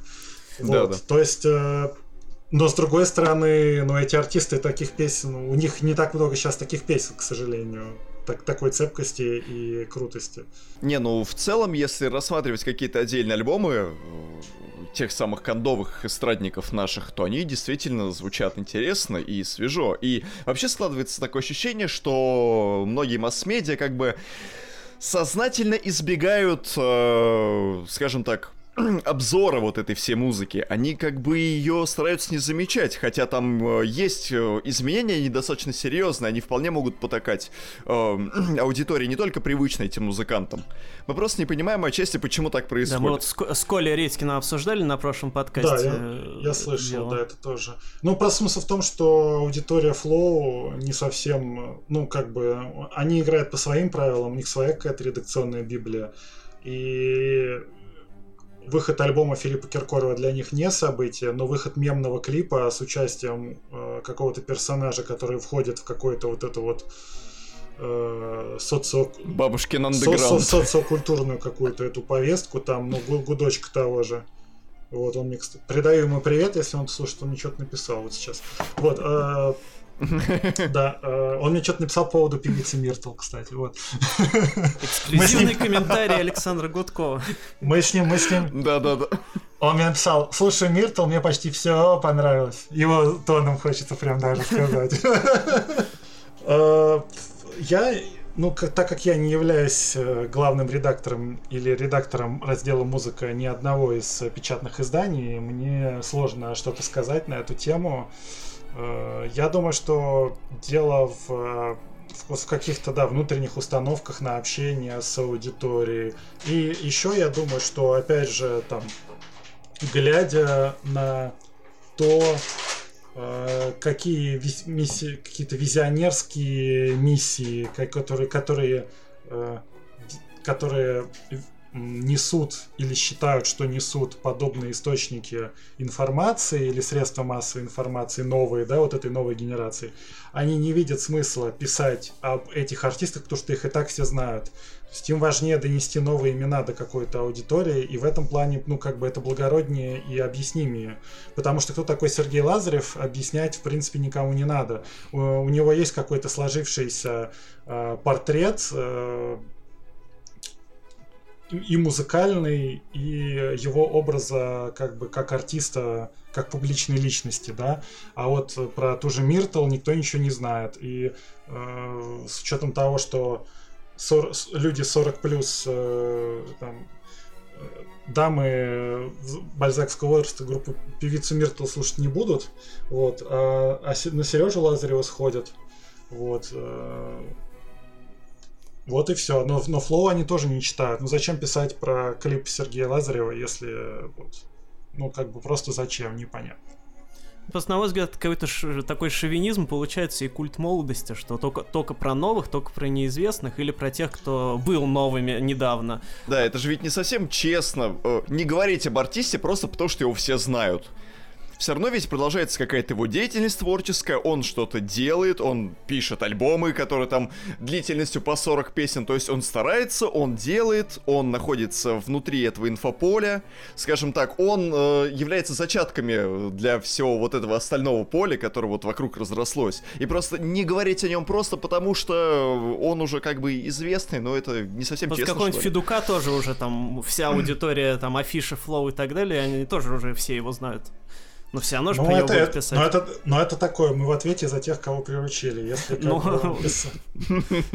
ну да. А, я думаю, что это такой вопрос. Это, в общем-то, такой вопрос, почему а, про государственные средства массовой информации транслируют одну повестку, а условно оппозиционные медиа строго другую. Как бы просто потому что э, ну просто потому что одни про одно не говорят, и, и другие думают про то, что надо это донести. Ну вот, э, все да для того, чтобы э, донести какую-то свою точку зрения наиболее ярко, как бы все с таких... Это все вот касается и... Ну почему, например, газета «Аргументы и факты» не пишет про... Вот, про что там, что, про, про что они не пишут из, из подобного? Там? Много про что. Ну, Мне ну кажется, вот. они про музыку вообще не пишут. А, ну, там Полупан уже что-то публикует, но все равно там такое, что, ну... Претензия к известным СМИ, около государственным, типа аргументы, факты и так далее, она понятна, что они молодых не освещают, с ними все ясно. А... Ну, так э, у всех, все работают на свою аудиторию, в общем. Тут так, такая история, что нету места в какой-то социокультурной повестке дня новому альбому Филиппа Киркорова для читателей сайта The Flow. Ну, это можно понять. Вот. Э, я уверен, что мало кто из них реально будет в этом заинтересован, и мало кому он понравится. Отсюда вывод с учетом погрешностей, зачем э, всех э, заставить э, накормить э, тем блюдом, которое им не по вкусу. Справедливо. И это можно спроецировать, в общем-то, на практически многие издания. Ну, про... Ну, я просто... Просто у нас есть, понимаете, такой вот недопобедивший оптимизм. То есть, с одной стороны, там мы готовы освещать всяких э, тех, кто стал сегодня попсой, да, там какой-нибудь там, ну, тот же Федук Джей, да, их там освещают только так. А всяких э, стариков нет, хотя они еще там недавно были тоже не менее модными. Ну, старики, они просто практически живут все время, пока мы есть, а эти started from the bottom и на наших глазах э, просто им легче сопереживать в этом плане, наверное, как-то. Или пытаться э, сравнить их предыдущие заслуги с текущими успехами. А, ну просто, э, вот вы же сами говорите, что, типа, в ровеснике ночью все эти попсовые песни слушают. То есть, ну, реально же есть э, запрос там, окей, допустим, на ту же попсу 90-х, 80-х. Э, ну, почему там не осветить э, современную деятельность, не знаю, биоконструктора, который недавно воскресился, именно как биоконструктор? Никто же этого не будет делать никогда. Кстати, извин, извините, что я перевью, а вот кейс с Альянсом, например. Вот, кстати, да. Это тоже очень интересный случай, потому что как бы все угорали по вот этой композиции на заре, ставшей легендарной, несомненно. Но просто к тому, что они же пишут и новый материал, а у них вот уже, считай, вышло, по сути, полтора альбома с того момента, как они условно восстали из мира мертвых. А, но все почему-то продолжают именно муссировать тему вот их наследия, которое было когда-то. Они уже и на боль приезжали в качестве активных музыкантов, они давали выступления. А, и ходят по разным шоу. На том же вечернем Урганте они были. Вот. Но просто как бы к тому, что почему бы нам вот просто не рассказывать о том, что вот старички еще дают всем э, на орехи, и вот они большие молодцы, и почему бы всем про это не рассказывать.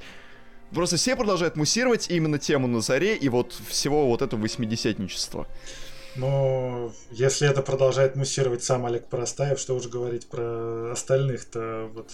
Олег Поростаев в новых записях не участвует, вот в чем еще тоже. Нет, я про... Нет, ну начнем с того, что альбом «Хочу летать» из песен Поростаева состоит. Нет, а, я имею в виду а, вот а, совсем новых, которые да. они вот... А, ну да, но... Которые в космических снах были да, уже. а второе, и, ну и еще давайте смотреть на то, что «Космические сны» из архивного материала состоит преимущественно, просто не записанного. Вот. Э, а во-вторых, я говорю про вот этот вот ремейк на заре, очередной ремикс там какой-то.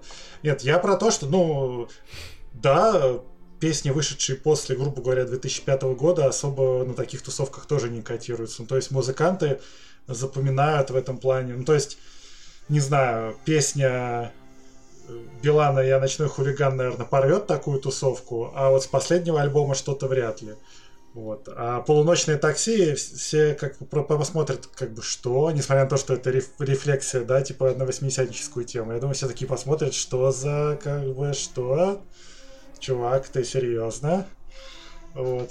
Не знаю, это какие-то тонкие грани уже начинаются, восприятия, в которые никто не стремится э, залезать, потому что это, во-первых, не так необходимо, а во-вторых, это, это шанс потерять аудиторию.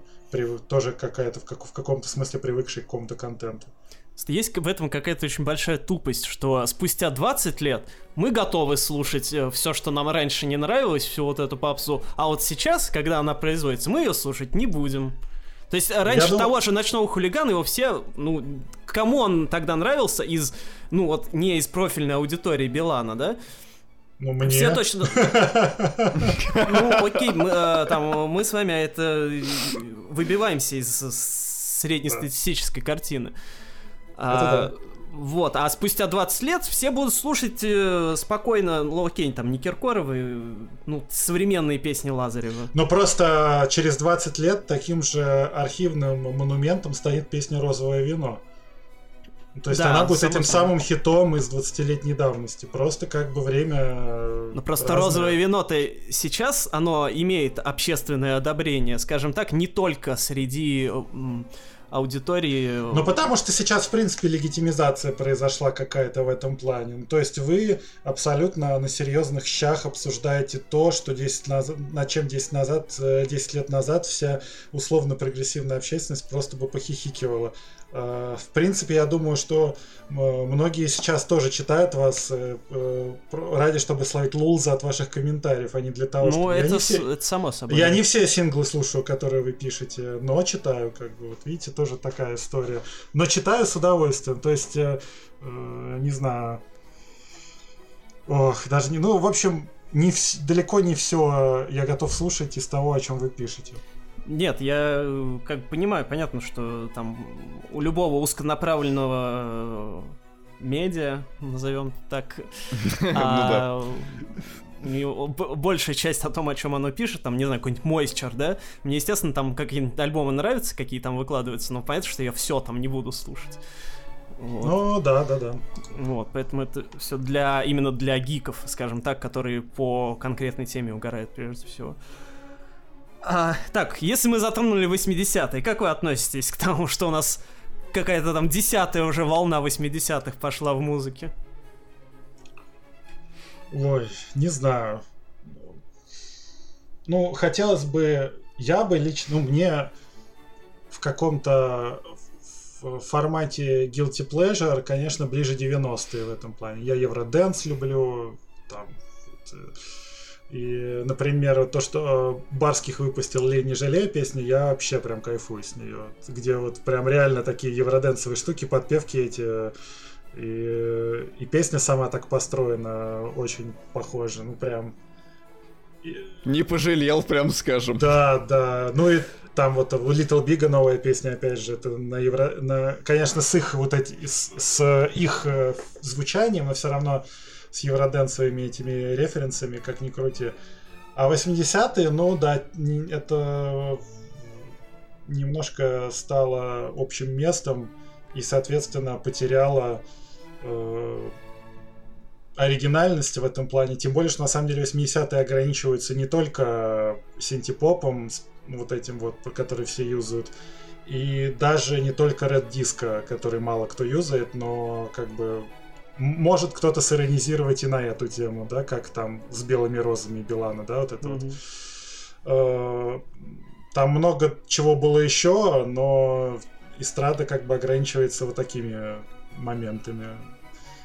Но с другой стороны, да, у нас есть в инди-музыке постпанк и так далее, да, тоже 80-е ну, да, стили да, из 80-х, которые да. тоже перерабатываются бесконечно. И это, в общем-то, всех устраивает. меня не устраивает. Я уже не могу этот одинаковый постпанк, ну я его и не слушаю, конечно, но просто когда мне там случайно попадаются вот эти опять э, гитары с эхом на фоне э, какого-нибудь чет четкого баса из драм-машины, это уже что-то это прям триггерит. Ну, я понял, но новый альбом Супер Бес ты не послушал, да, я понял. Да.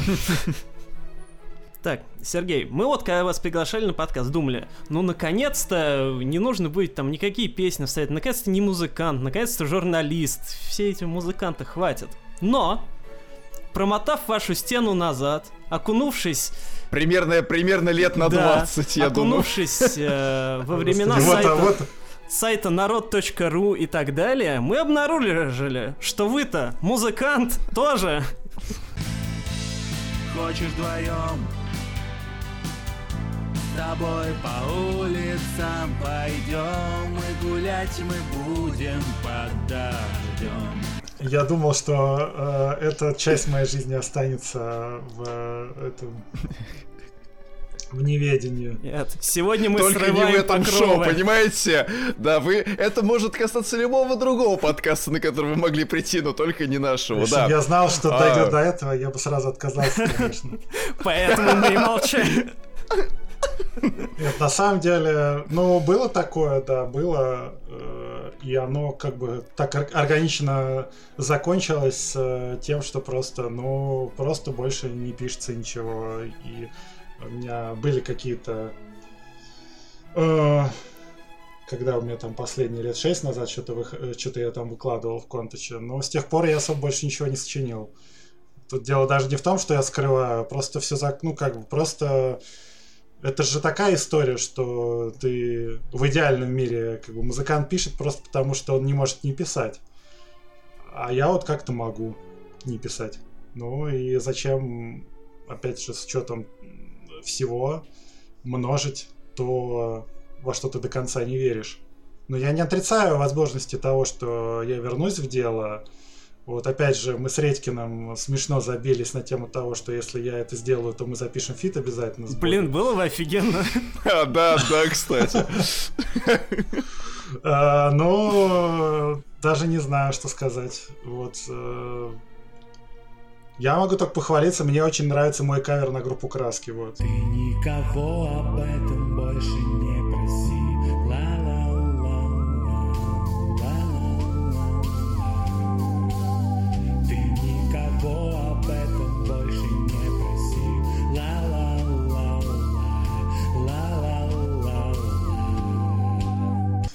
Кстати, я про группу Краски да, отдельно хотел да, спросить. Да, да. А, когда вы делали э, кавер на группу Краски, вы назвали их сомнительными артистами. Считаете ли я вы думаю, что... так Нет, сегодня? Я... Я, э, нет, я не считаю. Это, я думаю, тоже какая-то вот из-за того, что оптика была тогда несколько другая, потому что mm-hmm. людям проще так понять. Ну, то есть mm-hmm. э, понять не то, что э, я умалишенный какой-то сумасшедший, я всерьез это врубаюсь, а что я вот типа э, я это воспринимаю с какой-то долей иронии, mm-hmm. но все равно всерьез. Я на самом деле могу сказать, что я хотел целый, целый альбом таких каверов записать. И у меня были демо-версии песни, песен, я могу сказать каких. Лило акварели. О, был... офигеть! Вот, потом у меня была песня э, Кредо «Ночная магистраль». Это кассетный бонус к альбому «Гармония» 95 -го года, который тоже я люблю очень сильно. Вот, в отличие от чуть более позднего творчества мистера Креда уже с приставкой мистер. Потом, что там еще было? Блин, я даже не вспомню. Ну вот это вот то, что я вспомню сразу. Я уже там...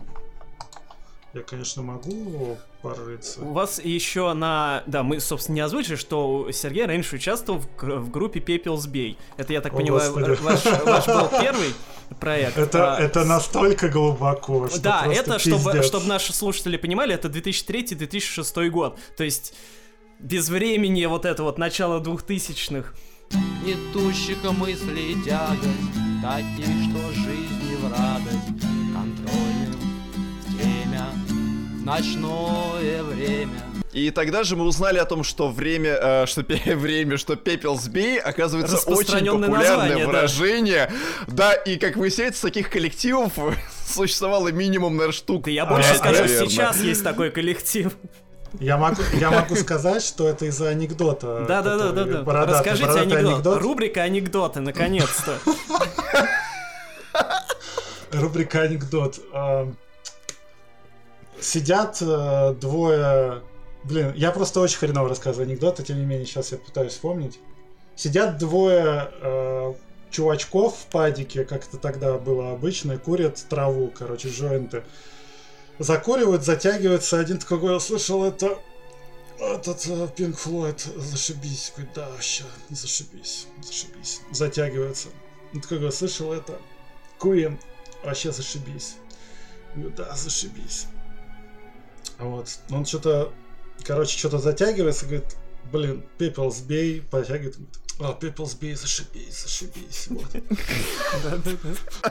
Так вот, я к чему группу People's Bay, помимо прочего, вспомнил, что у вас же тоже там был э, кавер на э, песню «Блестящих я летала». То есть у вас с а, самого начала вообще... Да, но ну, там... точнее, с измененным текстом, да, естественно. Там э, вообще э, это все, блин, это же кто-то полезет слушать это все, а этого делать не надо. Э, это, это записывалось, это были 10-11 класс школы. Это вот я с товарищем, со своим, со школьным другом Алексеем Ермаковым.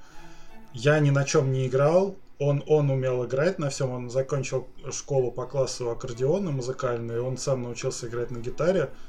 Э, я там криво-косо научился играть на гитаре, ну, через пару лет только сам тоже. Вот, самоучкой, вот. И он просто вот я с помощью секвенсоров это делал. То есть я делал э, вот эти ударные и э, делал типа микс, типа, типа сводил это. Описали мы mm-hmm. это на микрофон Genius за 80 рублей. Офигенно. Вот такой, который палочка, палочка ага. такой вот, вот такой прям самый дешевый но он э, довольно неплохо обрезал частоты при этом, оставляя, конечно, шум, что это даже можно слушать, в принципе, сейчас. Э, я, собственно, я послушал все из, из доступной дискографии, и, э, несмотря на то, что это не мое, потому что, чтобы зрители понимали, сама группа Пепел Сбей описывала свой жанр как колхозный акусто-блата-рок. И, собственно, так и есть, примерно, потому что там есть все обязательные элементы русского рока начала 2000-х. Аккордеон, песни про электричку, кавер на Летова.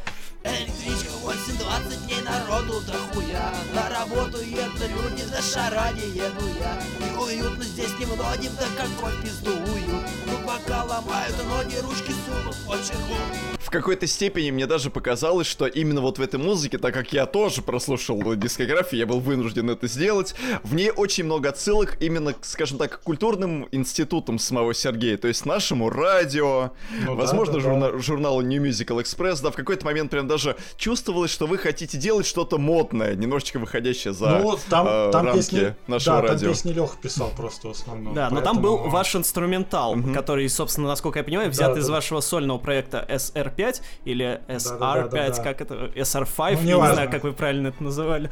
А, вот, и инструментал в нем чувствовалось, конечно, что он сильно выбивался из всей остальной э, музыки. Он ну, такой чуть да, более да, да. был прогрессивно-западный, скажем так. Типа того, да, типа того.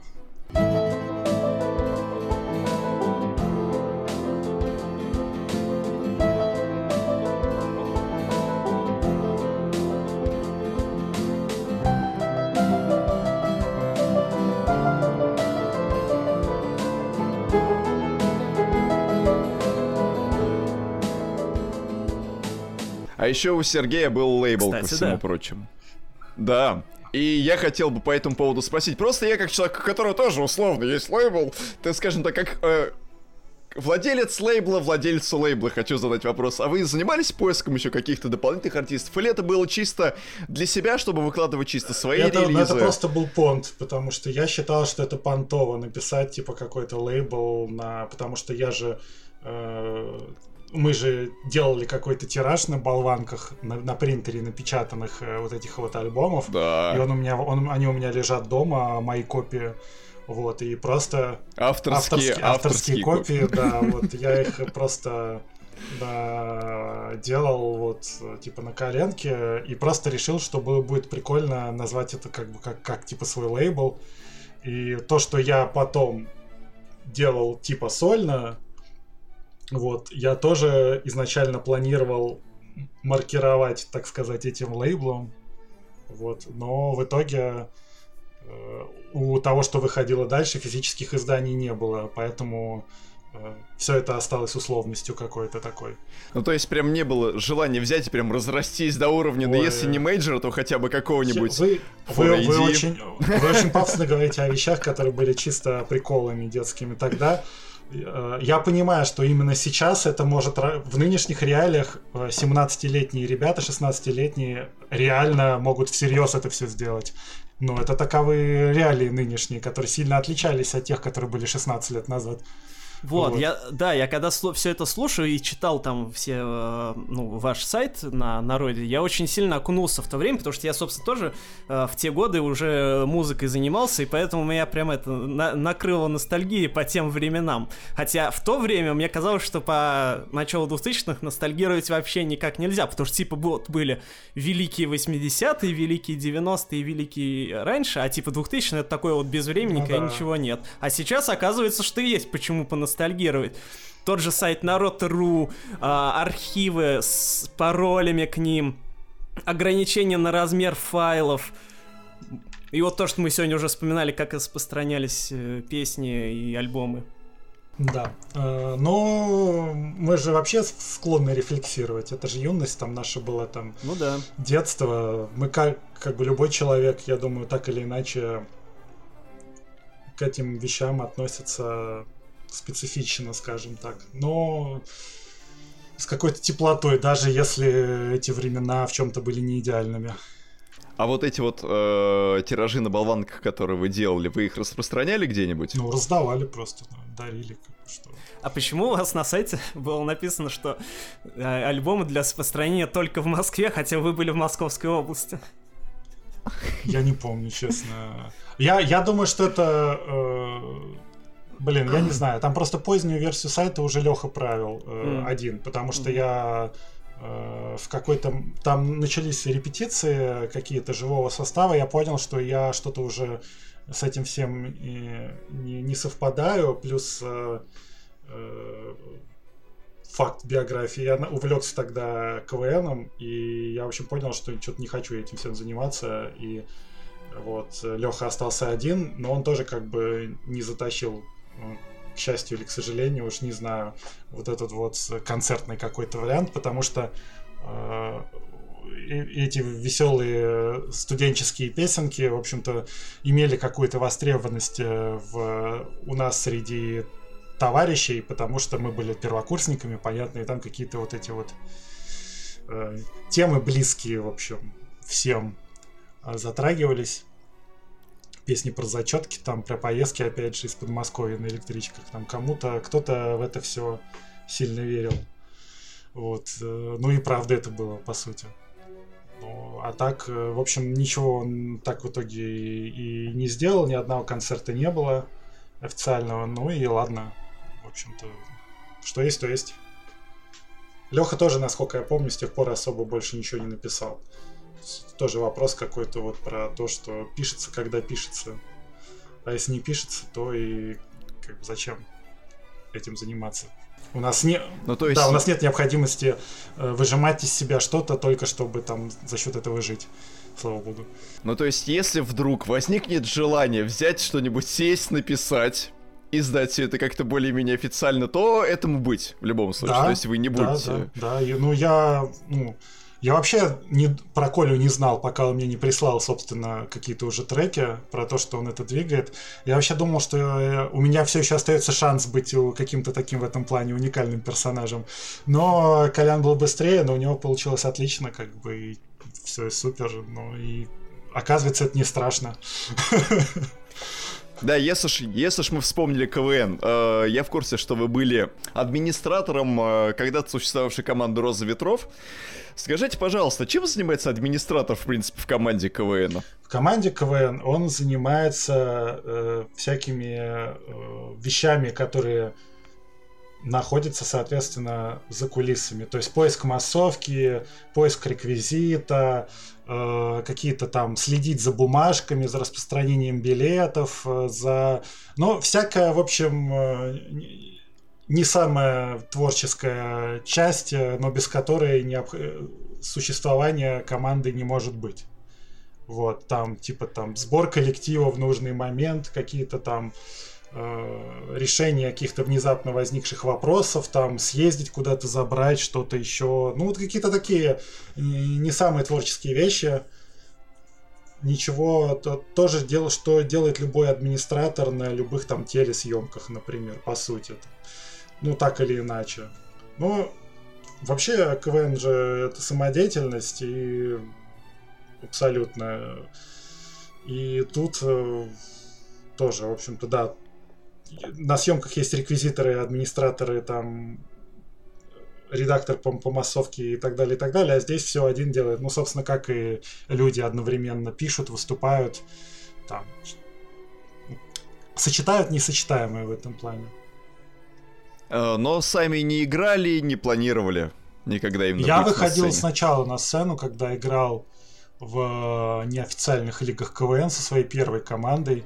Вот, первой команде, кстати, вот, на 1 апреля исполнилось 15 лет, как бы, вот, и мы выпивали в зуме под это дело. А, да, из, я ничего не могу сказать, это была чисто такая внутриковая история, то есть это по большому счету э, как, собственно, и Пепелс Бей, на самом деле, как, собственно, и мои первые, как и мои записи, вот это все внутренняя история, которую не, не считаю, что вне, вне отрыва от контекста вообще кому-то может быть интересно. Но, не знаю, уж скажу, скажу такой факт, что в неофициальной лиге, в другой команде, в, в одно и то же время, э, вот, например, в одном и том же финале этой неофициальной лиги, я играл с Ливаном Горози. Он же когда-то L1, когда-то который... L1 был, да. И с тех пор мы, и с тех пор мы, зна...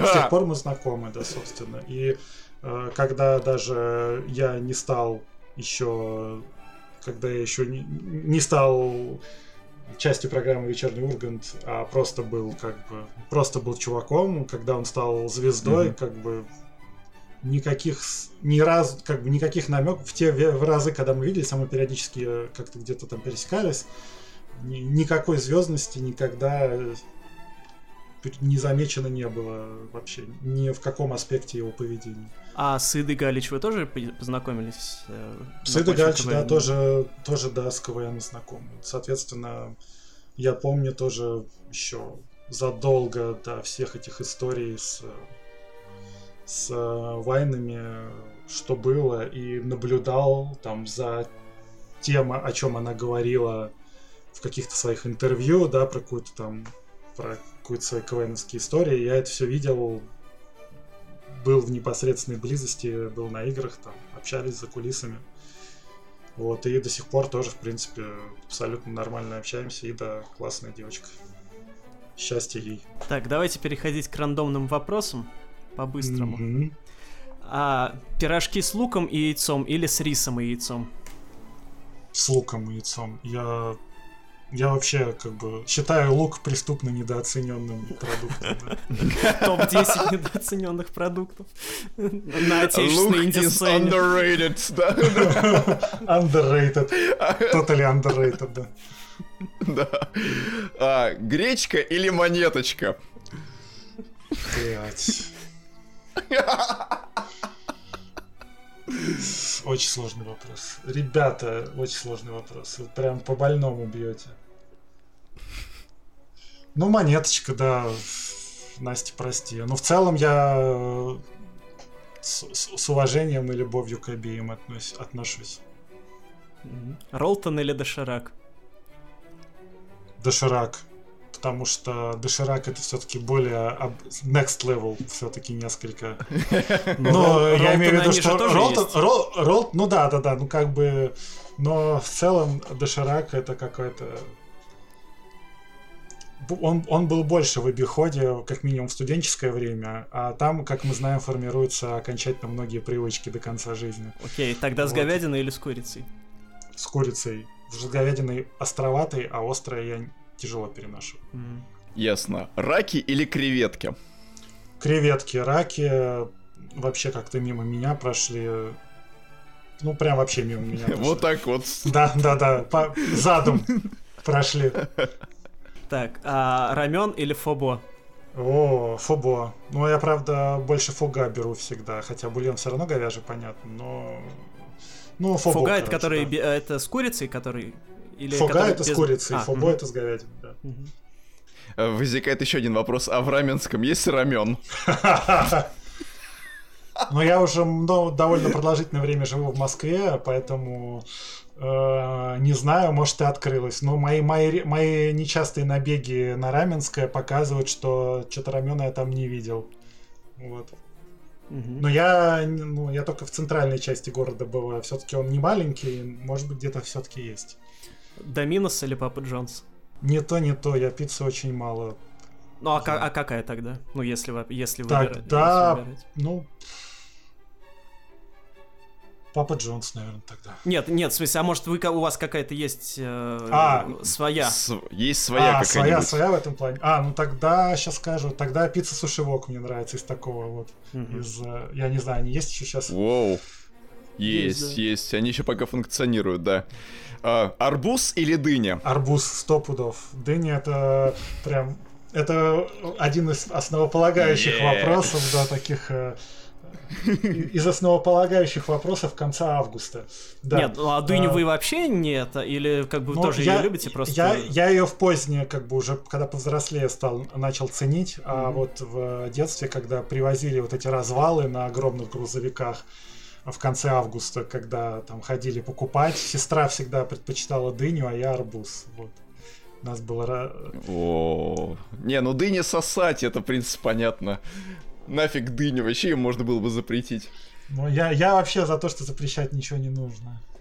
Скорее. Это практика ни к чему хорошему не приводит, как выясняется. И это правильно. На этой замечательной ноте мы этот выпуск, я думаю, завершаем. Спасибо всем, кто дослушал до этого конца. Спасибо, Сергей. Ура! Е, рок. Подписывайтесь, отписывайтесь, делайте, что хотите. Мы ничего не запрещаем, собственно, как завещал нам товарищ Мудрик. Ну так, а если мы не запрещаем, то мы можем вам посоветовать. Посоветовать подписаться на нас на Ютубе, слушать нас на платформах Яндекс, iTunes, ВКонтакте и SoundCloud. Везде, где только можете, ставьте знаки отличия, пишите комментарии, мы очень будем вам за это благодарны. С вами были Фирулет Мстительнович, Дыня Арбузович и э, Сергей Александрович. Вот так. Все, всем хороших снов. Покусики.